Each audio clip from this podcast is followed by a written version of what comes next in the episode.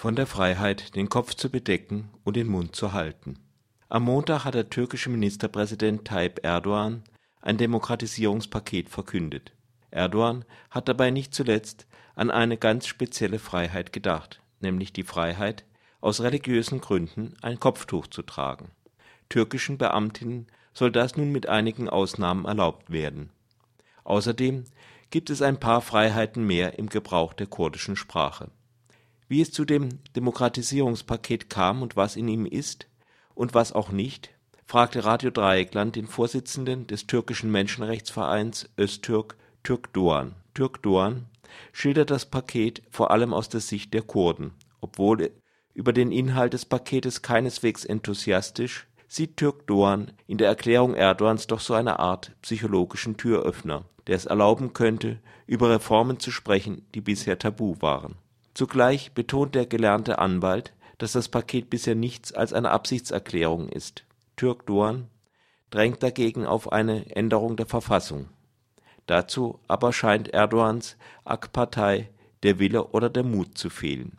Selbst die Religionsfreiheit, in deren Namen nun das Kopftuchverbot weiter fallen soll, findet sich nicht wirklich in dem Paket oder eben nur für Erdogans eigene Glaubensrichtung Bu, e, Warum wurde das Demokratisierungspaket gepackt? Wie kam es dazu? Ortaya çıktı. Şimdi e, son bir yıldır Türkiye e, özellikle 2013 yılı başıyla beraber Kürt sorununda Dieses Jahr ist die Türkei in einen Prozess der Lösung der Kurdenfrage eingetreten. Seit Februar wird nicht mehr gekämpft. Es gibt einen Waffenstillstand und diesmal hält sich auch das Militär an den Waffenstillstand. that Am Nevros-Fest hat der PKK-Führer Abdullah Öcalan zum Rückzug der PKK aus der Türkei aufgerufen. Er hat gesagt, dass der Lösungsprozess die Demokratisierung der Türkei bedeutet.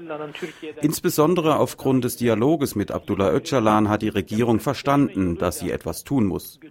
Zum Beispiel hat sie im April den sogenannten Ausschuss vernünftiger Menschen gebildet. Der Ausschuss hat im April und Mai die Türkei bereist und die Vorstellungen der Bevölkerung der Türkei der Regierung übermittelt.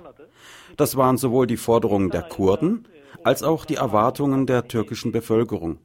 Die Regierung musste nun einen Schritt unternehmen. Dieser Schritt kam sogar ziemlich spät. Und schließlich wurde ein Paket verkündet. Einen konkreten Gesetzesvorschlag oder einen Entwurf dazu gibt es aber noch nicht. Es gibt nur eine Absichtserklärung.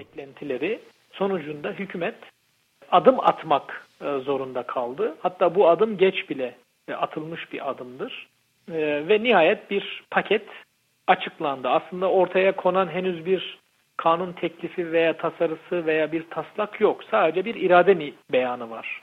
Hükümetin bir açıklaması var. Bu paket, Was ist in diesem Paket?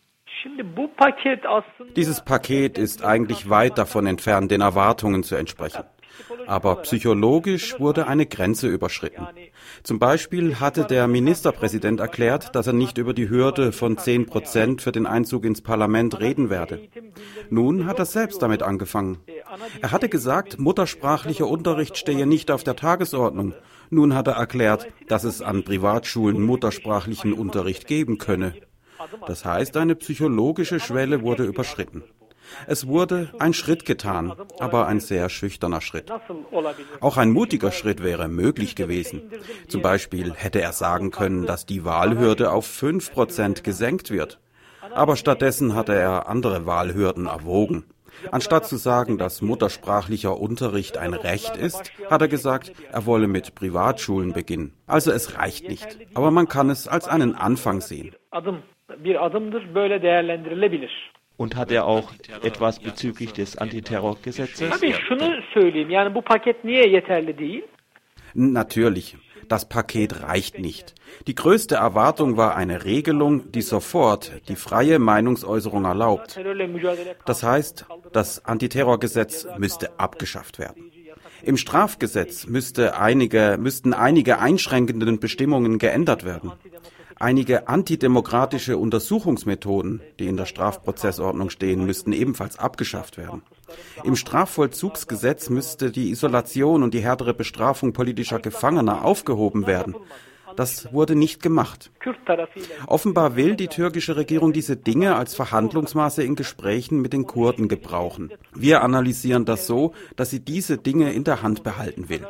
Sie will den Zustand der Gefangenen zum Verhandlungsgegenstand machen, denn das ist unser größtes Problem. Im Gefängnis befinden sich Abgeordnete, Bürgermeister, Politiker, Anwälte, Journalisten, Gewerkschaftler und Studenten. Darüber wurde im Paket nichts gesagt. Aber das Paket hat doch mehr Freiheit für das Tragen eines Kopftuches gebracht. Ich möchte das so sagen. In der Praxis wurden einige Sachen überwunden. An den Universitäten ist das Kopftuch kein Problem mehr. In den staatlichen Institutionen ist das Kopftuch kein Problem mehr. Praktisch ist das Kopftuch offiziell geworden. Natürlich war das gut. Ich hoffe, dass die Diskussionen um das Kopftuch nun aufhören werden. Aber es ist wichtig, einen politischen Willen auch in der Verfassung auszudrücken. In der Kommission, die über eine neue Verfassung berät, treten die Vertreter der Partei des Ministerpräsidenten nicht für das Recht auf muttersprachlichen Unterricht ein. Da sind sie scheu. Da arbeiten sie mit den türkischen Oppositionsparteien zusammen. Das ist ein problematisches Herangehen, denn wirkliche Reformen kann man in der Türkei nur mit einer neuen Verfassung machen.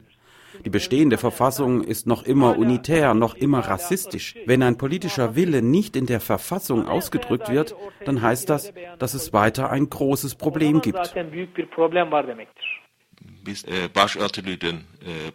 Wir haben vom Kopftuch gesprochen. Garantiert denn das neue Paket nun die Religionsfreiheit?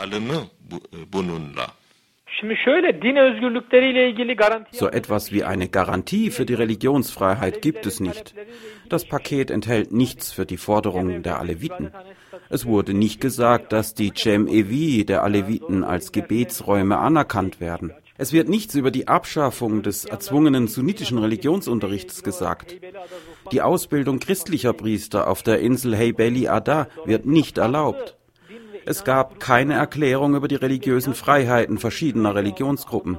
Das heißt, aus dem Blickwinkel der Religionsfreiheit gibt es offensichtlich ein Problem. Problem var.